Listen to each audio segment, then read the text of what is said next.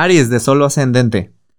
Ah, con la luna nueva en Libra, que Libra es el signo de tus relaciones, de los vínculos importantes, tendrás todo el feeling de conectar o reconectar. Y, probablemente te digas, ¿sabes qué? Quiero conectar y reconectar, pero porque traigo, traigo unas ideas nuevas que quiero aplicar o unas maneras nuevas que quiero aplicar en mis relaciones. Quiero, quiero atraer a este tipo de personas, me gustaría andar con alguien así. Entonces, tienes todo el terreno para hacerlo, pero, pero, este, Mercurio va a retrogradar en tu zona de la intimidad, la confianza, la entrega.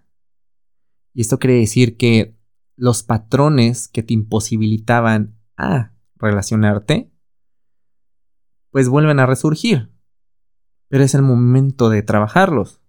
Porque no es una cosa de arte de magia como decir, ah, sí quiero, pero a la hora de la práctica, pues no es como que cambie por arte de magia, es tienes que poner a práctica lo que quieres cambiar en tus relaciones. Y una de las cosas es la manera en la que te entregas a las al otro o a la otra. Entonces, ah, si ya estás en pareja y quieres reconectar con esta persona, pues entonces aquí el punto es trabajar la intimidad. Y esto requiere comunicación. Con Mercurio retrógrado en Escorpión, pues nos pone más para profundizar en los temas, nos pone más intuitivos.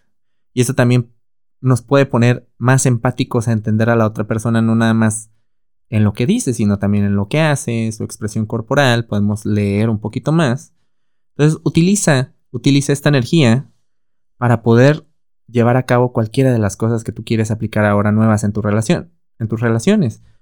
Así que pilas con eso, obsérvate, escúchate para ver qué es lo que hay adentro y qué quieres en una relación, ya sea nueva o una ya existente.